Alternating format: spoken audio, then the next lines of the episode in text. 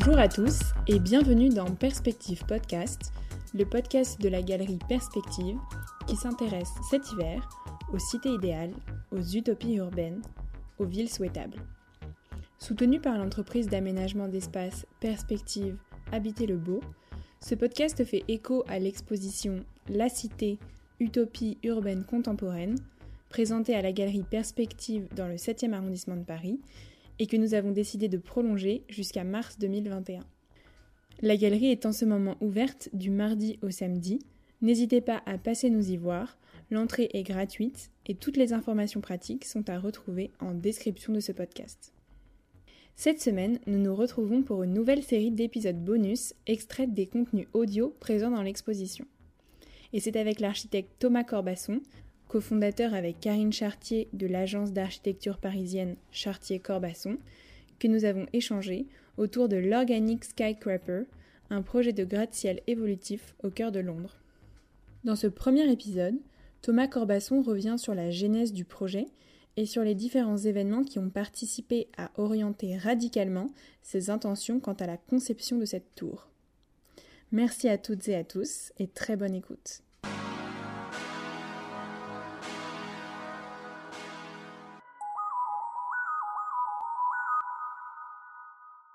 Donc à l'époque, on, avait fait un, musée qui est le musée Belmondo à Boulogne-Billancourt et le conservateur avait eu un, on avait eu un échange avec lui, Emmanuel Bréon, sur euh, une statue de Rodin qui s'appelle la Belle Aulmière. Et en fait, la Belle Aulmière, c'est une, vieille dame. Alors, je connais pas la légende de la Belle Aulmière exactement. Enfin, en tout cas, elle représente une vieille dame et c'est une très belle, euh, une très belle sculpture. Et Emmanuel Bréon disait, Rodin, c'est un mec fabuleux parce qu'il figure la laideur. Et je trouvais que c'était complètement con ce truc, j'étais pas du tout d'accord. Je trouvais qu'au contraire, il figurait pas la laideur, mais il rendait la laideur belle. C'est-à-dire à partir d'un sujet qui était quelque chose de présupposé là, il en faisait quelque chose de beau.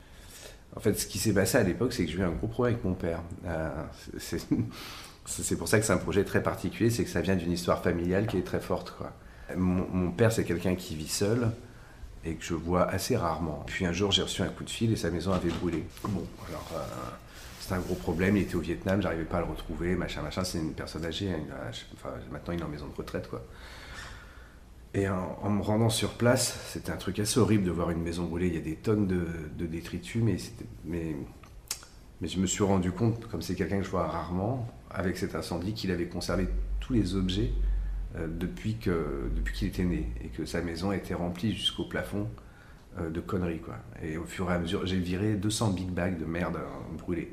Et au fur et à mesure que je virais tous ces trucs-là, euh, je, me disais, mais en fait, le pire, c'est pas l'incendie, c'est sa manière de concevoir sa vie en ayant tout entassé. C'est un truc maladif, en fait. Euh, il y avait des pièces où ça montait jusqu'au plafond, quoi, avec des tunnels, des trucs comme ça. Enfin, bon, c'était super étrange, quoi. Et euh, en fait, ça m'a inspiré pour ça, parce qu'au même moment, j'étais en train de réfléchir à ce projet de, de skyscraper, et je me suis dit, mais comment est-ce qu'on peut tourner ce truc de, de, conservation d'objets et de détritus en quelque chose de positif? Et l'idée du skyscraper, qui était l'idée du programme, c'était de faire un, gratte-ciel qui pousse tout seul. Donc l'idée, elle est venue de cette expérience un peu euh, traumatisante que j'ai eue euh, d'être submergé par le détritus, euh, qu'on a tourné en quelque chose de positif en disant mais voilà, le, gratte-ciel qui pousse tout seul, en fait, c'est peut-être ça, c'est peut-être à partir des déchets que génèrent ces occupants. On a fait des calculs pour voir combien de, papier générait un occupant de, bureau, combien de, plastique, etc. Et on s'est aperçu qu'on pouvait doubler les capacités. En gros, un office worker, un travailleur, il produit euh, suffisamment de papier pour arriver à construire son propre bureau en un an, euh, ou suffisamment de plastique, ou suffisamment de verre quoi qu'il y ait un souci avec le verre parce qu'on ne sait pas le recycler. Le verre de bouteille, on ne sait pas le recycler en verre d'habitat pour l'instant. Euh, voilà.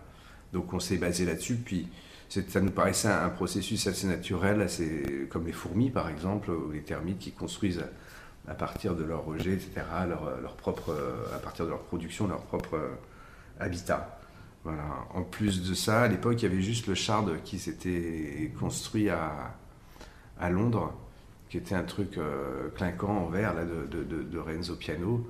Donc on l'avait aussi conçu un peu comme un double négatif, comme si c'était le double en, ordure euh, qui se construisait, sachant que le Shard, en fait, il appartient des Qataris. Parce qu'en fait, nos sociétés, elles sont plus en mesure de se payer ce genre de, euh, ce genre de building. Donc c'était aussi pour nous une manière de dire notre richesse, en fait, c'est nos rejets et pas tellement les afflux de fonds étrangers qui sont de toute manière voués au même désastre que notre société notre société occidentale au bout d'un certain temps. C'est un, un, peu ça l'histoire de l'organique Skyscraper. Alors après, il y a eu un truc euh, terrible, c'est que c'était un concours d'idées, et puis on a eu la première mention du public ou un truc comme ça, en fait pas le premier prix. Et, et de fait, le jour où on a eu ce prix, on a eu un coup de téléphone du Daily Mail qui nous appelait pour nous demander si ça allait être construit. Et on a répondu ouais ouais, on cherche les investisseurs. Et à partir de là, pendant deux semaines, le téléphone a sonné ici sans discontinuer, avec euh, tous les journaux qui nous appelaient du monde entier. Donc on était publié du Japon à... On avait même été sur Yahoo News, enfin voilà, il, était partout ce projet. Quoi. Un truc assez exceptionnel pour notre, pour notre agence. Voilà, mais cela dit, le rapport à l'utopie, moi j'ai toujours pensé que qu'on pouvait construire ce projet réellement. Après, je me suis rapproché de, boîtes pour... Euh, on a d'ailleurs... Euh, compresser des bouteilles en plastique pour faire des matériaux. J'ai les échantillons ici, je vous montrerai. Euh, et puis, et puis je perds pas le, enfin, je perds pas espoir. Alors c'est pas forcément construire euh, une tour, hein, une tour c'est un énorme avantage, c'est que dans un dans un building de cette taille-là, 400 mètres de haut, il y a 18 000 personnes. On peut imaginer que si chacune de ces 18 000 personnes donne un bâton de sucette, ou je ne sais quelle connerie, euh, on peut construire quelque chose avec. La force du, gratte-ciel, c'est ça. Mais néanmoins, euh, on peut l'imaginer autrement. Alors on a répondu par exemple à des, à des pavillons pour des expositions universelles. Et justement, j'avais proposé de récupérer un objet, un bâton de glace, par visiteur pour construire quelque chose avec. Et ça ne me paraît pas du tout euh, utopique. Voilà, enfin, tout ça pour démontrer qu'en fait, à la base de cette idée qui peut peut-être paraître un peu utopique, il y avait un fait très concret et, pas du tout utopique, issu de mon imagination ou de notre imagination. Voilà, et qu'à la fin, même s'il y a peut-être un aspect un peu utopique, j'espère bien qu'à un moment donné, il retombera dans le concret. Parce que je pense que le problème des déchets, c'est un, véritable problème dont il faut que nous, architectes, on se saisisse pour rendre cette matière, cette laideur belle.